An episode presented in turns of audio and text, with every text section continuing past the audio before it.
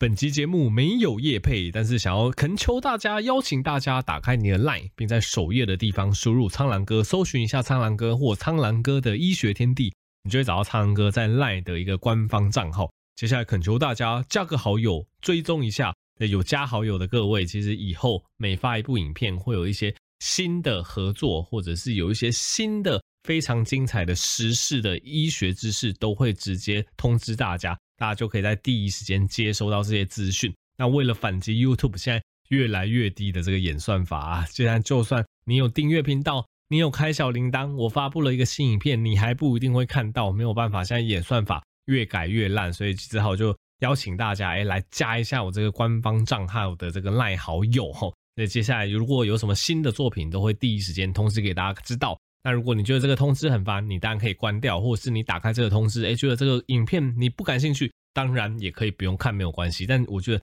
至少这样做了之后，你可以知道，哎，其实我有发影片，那你再来决定要不要观看就好。那此外啊，为了符合潮流，哎，对，我在 TikTok 其实也开了一个苍蓝鸽的频道，所以如果你是一个 TikTok 的使用者，你也可以搜寻一下苍蓝鸽，订阅一下我的频道，现在也在那边上传各种短影音哦。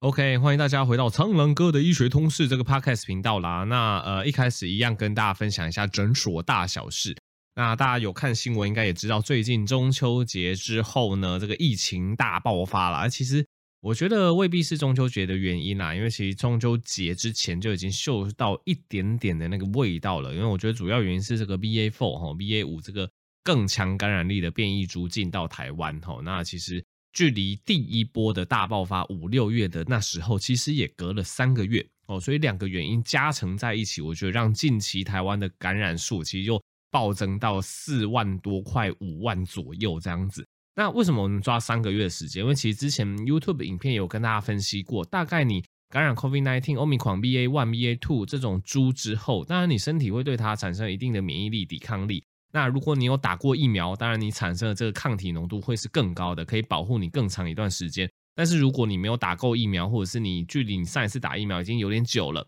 哦，然后你又感染这个病毒之后，大概身体的这个免疫力抵抗力让你三个月内不太会重复感染的机会哦是高的哦。但是，一旦过了三个月，因为我们人体抗体本来就会慢慢的下降吧，又刚好遇到现在 BA4、BA5 进来，所以。两个因素加成在一起，你就会发现很多人在九月之后，他变成他是重复感染哦，他可能是五六月有感染过，然后现在九月的时候又感染一次。当然，新感染的人也蛮多的。那其实我们诊所在第一线哦，就会直接嗅到这个味道。为什么？因为你会发现哦，来看感冒的人明显增加，而且大家的症状都不轻。所以其实看到一个程度哦，你会变得非常有经验。大概看到什么样的症状，你就会知道这个就是 COVID-19。那你们可能会有疑问呢？诶现在国民那天不都视讯看诊吗？不是这个快筛阳性就视讯看诊？哎，怎么好像怎么又跑到你这个诊所让你看，这样怪怪的吧？我跟大家说，对，很多人就是要么快筛做太浅哦，没有筛出来哦，要么根本就没有筛。反正大家现在也越来越不在意了嘛，把它当成一般感冒。老实说，我觉得这是正确的概念呐，但是我们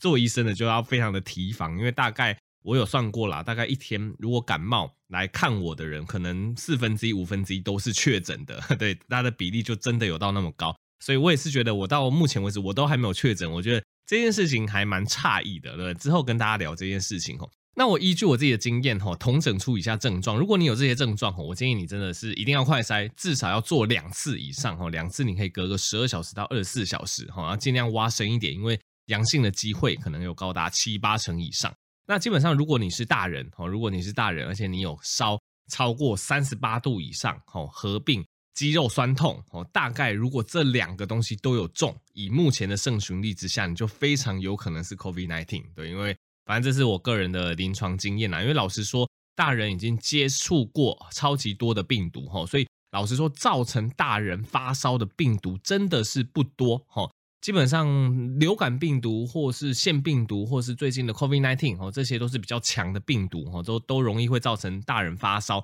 但是近期其实老实说，流感跟腺病毒都不多，所以近期会造成大人发烧超过三十八度的哦，就是以 COVID-19 为主。然后呢，如果你又有合并这个全身酸痛哦，甚至开始有一些喉咙痛，这个大概确诊率都七八成以上。那近期在我诊间发生的事情就常常是这样子，就是病人一进来哦，那跟我讲他的症状，我就觉得。这很像，对，然后大概都会问他说有没有快筛，这三个月内有没有确诊过啊？大部分哦症状那么明显的都是没有确诊过的，哈，因为如果你呃三个月前有确诊过，这一次再感染 BA4、BA5，大概因为多多少少还是有一些交交叉保护力，然后即使病毒有变异了，但是我们人体的抗体本来就多多少少一些交叉的保护，所以就算你重复感染，大概那个症状不会那么明显。所以有那么明显的又烧又酸痛的症状，大概都是近期第一次感染的。那我就会问他说：“哎，那你最近有没有快筛呀？”大部分当然都回答说有啊，是阴性。然后我就会狐疑的眼神没有啦，不能表现出来。我就说：“哦，对，这也是事实的。”我就会跟他们提醒说：“哦，因为其实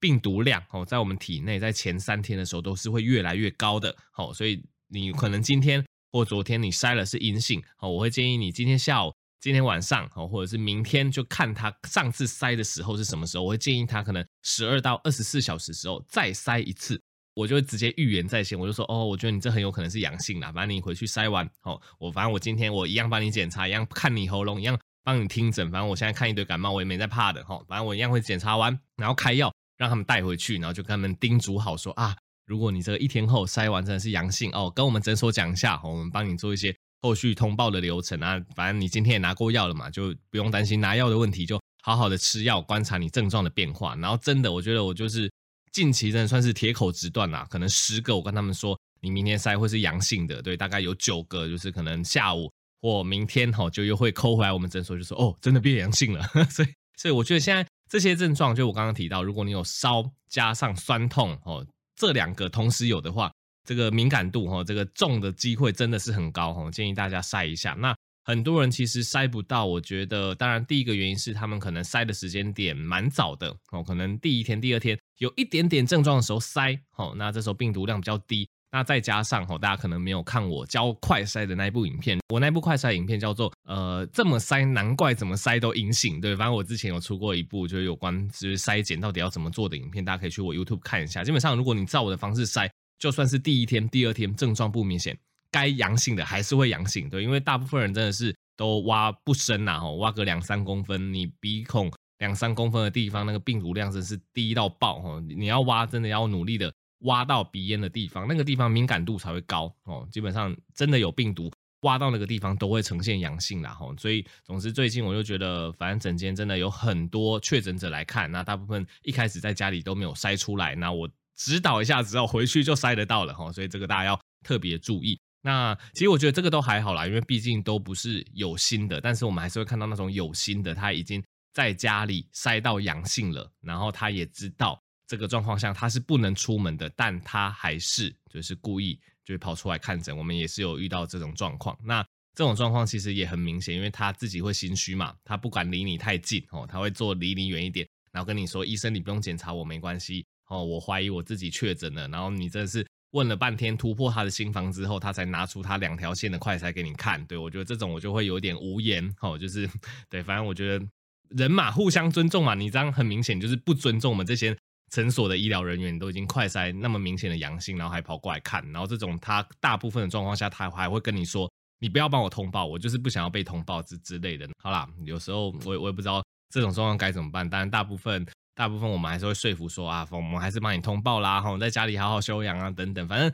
我觉得这一波疫情中，就是各种人都会看到啦，哈，对，当然有那种就是人，大部分我觉得大部分其实人都很好，哈，大部分都也都蛮配合我们。那我们跟他说你回去怎么筛，哈，大家回去也都会照着操作啊。可能真的就阳性，就好好在家里休息。但是真的遇到呃不多啦，哈，但是还是会遇到这种，就是明明知道自己确诊。还是硬要来看医生，然后硬把这个传染的风险带来给大家的哈，所以就会觉得有一点点无言。对，然后刚刚也提到说，其实我到目前都还没有确诊过哈。我当然我并不会铁口直断说我一定不会确诊还是怎么样，我自己会觉得啦，这个病早晚大家都要得哈，所以我自己也会觉得我可能早晚 早一点，可能这个礼拜晚一点，可能几个月后，或许都还是会不小心因缘际会之下感染 COVID-19。但是我觉得。其实你说我防护做得多充足，老实说也还好。我看诊的防护就是一般的外科口罩而已。但是我会非常注意一件事情，就是我会非常注意我的手绝对不能去碰到我的口罩之后，然后又有一些揉眼睛或进食的动作。老实说，我觉得这件事是比较危险的。就是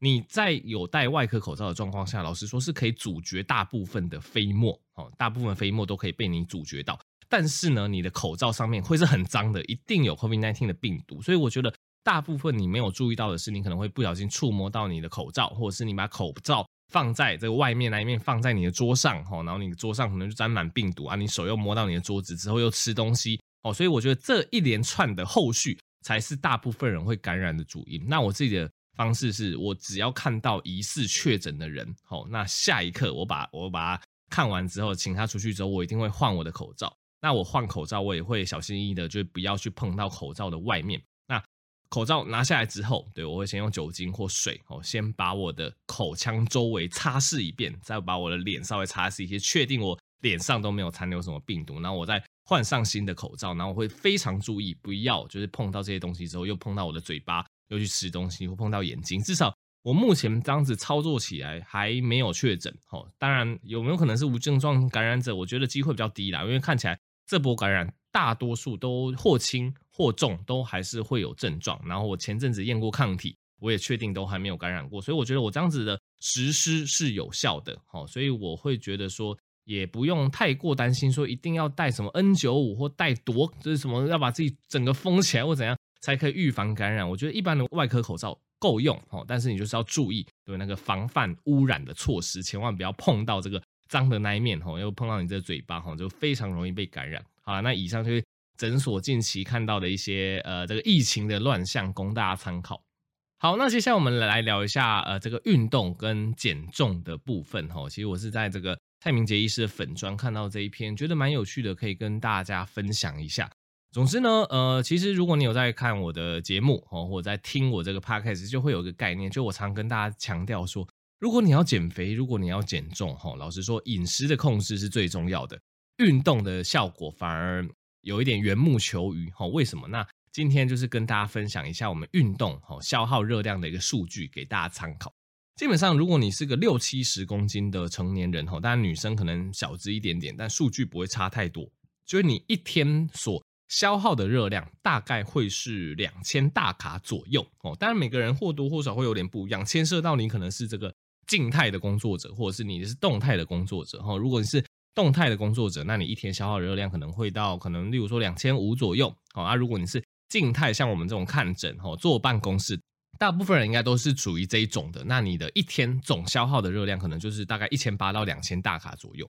那两千大卡的话，可能是所谓的一千五百大卡是你的基础代谢哦。这个一千五百大卡是基础代谢的意思，就是说基础代谢就是说。你完全不用做什么活动，单纯是你器官哦要得以维生哦，包括你的心脏要跳动哦，你的脑袋要运转哦，你的肾脏、你的肝脏呃要去排尿去这个解毒哦，然后或是你吃完饭之后，你的消化系统要运作，这个就叫做你的基础代谢。基础代谢基本上大概一天的话就是一千五百大卡上下左右，然后如果你没有特别活动、特别运动的话，会加上可能五百大卡，因为你中就要走路，可能要去厕所、要上下班。一些活动的量，所以一千五的基础代谢加五百的活动消耗的热量，大概两千大卡，就是一般哈成年人他一天会消耗的热量这样子啊。当然，如果你有运动，或你有做更多这个动态的活动，那这个消耗的热量就会更多这样子。那科学家就去研究说，哎，那如果是那一种，例如说顶尖运动员哦，例如说自行车的这个选手，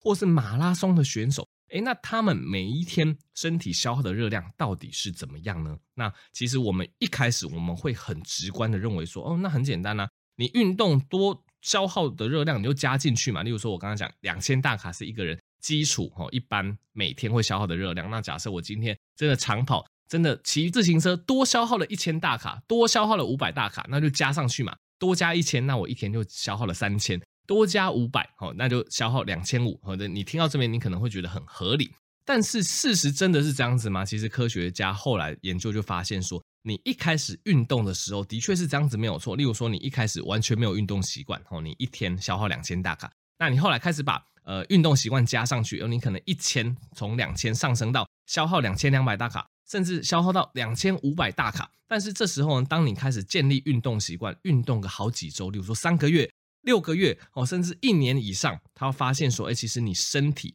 会去适应这个活动量，然后反而在你其他的部位开始节能。所以什么意思？就是我们以为哦，当你剧烈运动之后，比如说你原本消耗两千大卡嘛，你剧烈运动消耗一千大卡，你会消耗总共可能三千甚至四千大卡的热量，但发现不是，你身体会自然而然的启动节能模式。意思就是，即使你运动额外消耗了一千大卡，但是因为你身体的基础代谢其他的状况产生了节能模式的效果，哦，会变成说你的基础代谢可能会下降到一千，哦，基础代谢下降到一千，然后再加上你运动的一千到一千五等等，诶，你或许一天消耗的热量还是只有两千五到三千而已，并不会到三千以上，哦，所以这个科学研究的成果就解释了说，为什么用运动去减重会非常没有效率，哦。运动可以减重，大概只局限于可能前一两个月的时候，因为前一两个月的时候，你这时候运动是加上去的哦，你原本没有运动习惯，后来有了运动习惯，所以的确你在前一两个月，你可能每天会多消耗个五百到一千大卡，这是没有问题的啊。如果你饮食有控制下来的话，好，那基本上你就可以成功减重。但是如果你持续运动个两三个月以上，你身体已经习惯了这样子的运动强度，它就会自然而然的开启节能模式哦，它会从你的其他的基础代谢去偷热量哦，去把你的热量省下来。所以你会发现，你运动习惯建立之后，你之后再怎么努力运动，大概你一天所消耗的热量就卡在可能两千五到三千哦，甚至三千多一点点，就卡在那里了。你没有办法再消耗更多热量了，因为你身体会。开非常厉害的这个节能模式去减少你热量的消耗，对，所以就是为什么诶我们会觉得说运动一开始减重是有效，可以当你这个运动已经一两个月、两三个月，你已经有在运动习惯的时候，你还要再靠更多的运动来减重，效率是非常不彰哦。这时候反而靠饮食哦，直接从这个根源去减少你热量的摄取，这样子是比较有效率的。所以其实我觉得这个研究也也也是蛮有趣的啊，就你就知道说，其实人体哦，人体可能在演化的过程中，因为毕竟我们的祖先，我们祖先基本上都是闹饥荒的状态嘛，所以大家的生理机制当然会自动趋向说，我们要能节能就尽量节能。所以当身体已经侦测到我们已经持续一两个月，怎么都热量赤字，吼，怎么运动量都那么大，他们真的是会非常非常努力的节能，吼，即使你真的非常努力运动了，但是你的基础代谢可能反而会下降，让你。整天的消耗的热量是维持在差不多的一个水准，所以你就不容易再靠更多的运动量去瘦下去。这时候你用饮食去控制，反而是更加的哈。所以这是我近期看到一篇我觉得还不错的文章，给大家参考。好的，那今天的第三个主题来跟大家科普一个硬知识的部分，叫做腹部的主动脉瘤哈。这个腹主动脉瘤，如果你有在看一些医疗剧哈，例如说《医龙》哈，常常很喜欢举《医龙》，《医龙》真是小时候影响我非常深的一个一个日剧的一个心脏外科的神剧啊。好，总之如果你有在看一些医疗剧、心脏外科的部分哈，你一定会对这个疾病非常的熟悉，叫做腹主动脉瘤。腹主动脉瘤它其实是一个蛮可怕的疾病，它是一个什么样的东西呢？那大家可以想象说，我们身上其实有一根主动脉哈，主动脉你应该就是就算不知道它在哪里，你也听过。这个主动脉是从我们左心室，因为我们左心室打出来之后，最大的血管就叫主动脉嘛。那主动脉它会在我们胸部的地方绕一个圈，就有点像这个呃，就 U 型吼，往上绕的 U 型，倒过来的 U 型吼，往上绕之后再往下走，往下走的那一段就叫我们的胸主动脉。那胸主动脉到我们的横膈膜以下之后，就是腹主动脉。然后到我们腹主动脉在更低位的位置，哈，就会往左右两边分支，变成你的股动脉，哈，股动脉就一路往下到你的脚，哦，所以基本上大家可以想象，我们主动脉就是我们全身最大条的动脉啦。这个动脉只要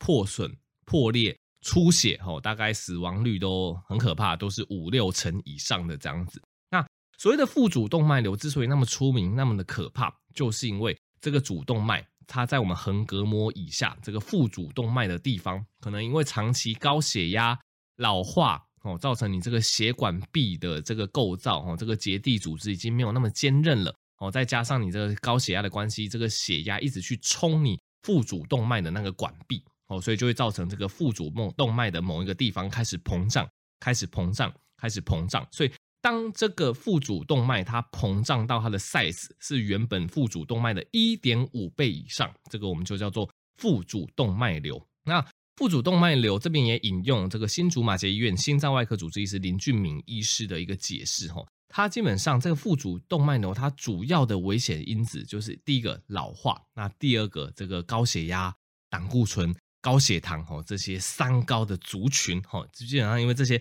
三高的族群，你的心血管的健康度都会受到影响。好，那如果你是五十岁以上的人，哦，又是男性，哦，这个也是一个风险因子。那再来，你长期有抽烟、有喝酒、作息不正常，哎，也都会影响你的血管健康。那第四个比较特殊，就是如果你有一些遗传性的疾病，哦，例如说，呃，像之前有提到这个马芬氏的症候群 （Marfan syndrome），哈，有一些特殊的遗传疾病，它的血管的健康度就会不如这个一般的正常人，哈。所以，如果你有一些遗传疾病或家族病史，也有可能是这个。腹主动脉瘤的高危险群呐，吼，所以如果你是以上提到这个哦，这个年纪大男性，哦，然后再来有三高，哦，再来有抽烟、饮酒、作息不正常，再来有遗传疾病的，你都要特别小心这个腹主动脉瘤的可能性。那腹主动脉瘤它之所以可怕，就是它一开始发生的时候它是没有症状的，因为你想想，它其实不过就是你腹部深处的那个主动脉它开始慢慢膨大，哦，所以轻微膨大的结果，你不会有任何症状。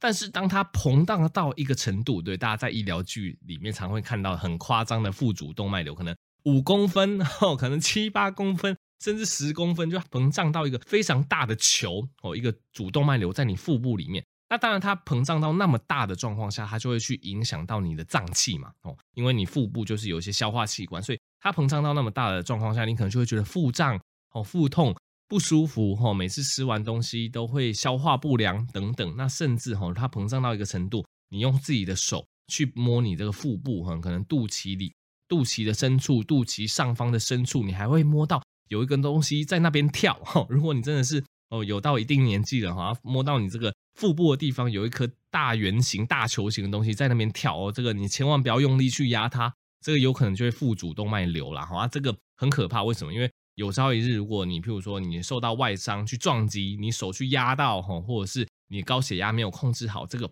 腹主动脉瘤爆掉了哦，别忘记这个其实就是动脉破损出血，这个会瞬间流大量血液进到你的腹腔，你会大失血，你会立即的休克哦，你会对，当然休克之前你可能会冒冷汗啊，心跳加快啊，呼吸喘啊，那如果马上休克，那又没有人哦立刻帮你急救还怎么样，这个死亡率是非常高的吼。那当然，针对这个腹主动脉瘤，现在医疗科技越来越进步了哈。如果你在看一些医疗剧，当然也会看到哦，现在的治疗其实是非常的先进的。以前哈，我们可能都还是要开这个大手术，你可能直接要把你这个腹壁切开啊，那直接请这个心脏外科的医师哈进去修补你的这个腹主动脉，他可能要切掉啊，再用人工血管去把它结合起来。这个一龙都有演过。但是现在因为心导管的技术非常的发达。那这个手术我们叫做微创的主动脉支架手术，我们就会从这个大腿的地方，把这个支架腹主动脉的这个支架送进去，然后送到这个腹主动脉瘤的地方，然后把它撑开。撑开之后呢，基本上这个支架它就会在你腹主动脉瘤的地方吼，那形成一个保护网。啊，这个保护网它其实就是可以让血液不再继续冲击你那个膨大起来的腹主动脉瘤。所以基本上血液就可以顺着这个支架吼，就很顺利的往下流吼，流到你的股动脉。那这时候因为有这个支架的保护嘛，有支架的保护，你这个腹主动脉瘤它因为不会有血液继续去冲击它了，它就有可能会慢慢缩小，慢慢缩小，然后最后回到正常的 size。而且现在科技也很进步啦，就是除了这个这个微创主动脉支架手术，我们用一个支架去撑住那个腹主动脉瘤的地方，我们去强化这个脆弱的主动脉管壁之外。我们还可以辅以这个血管的固定锚钉，哦，这个血管的固定锚钉，它原理就会利用这个小螺丝钉啊，把这个人工支架跟这个主动脉的管壁，吼，这个紧密的这个锁上，就可以让这个支架它就不会移位，所以就固定在那边，所以更加强这个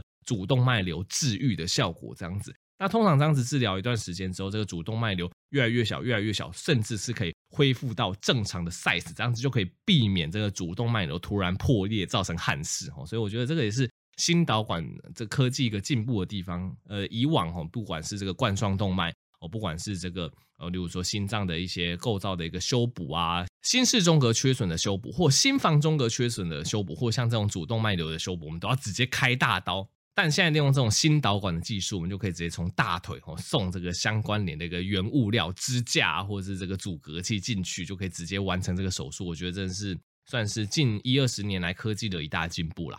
好，那么这一 podcast 就到这边啦。那喜欢我的频道就可以去苍蓝鸽的医学天地哦这个 YouTube 频道观看更多医学知识。那也可以把我这个苍蓝鸽医学通识这个 podcast 分享给更多人知道，因为其实每周都在这边更新最新的这个医学研究以及最新的健康讯息哈。好的，那么这集就到这边，那可以支持这个药师健生活保健食品出折扣码 Blue Pick 有九折优惠，那也可以支持我的新书九十趴攸关性命的医学常识而没有人教，那我们就下集再见喽，大家拜拜。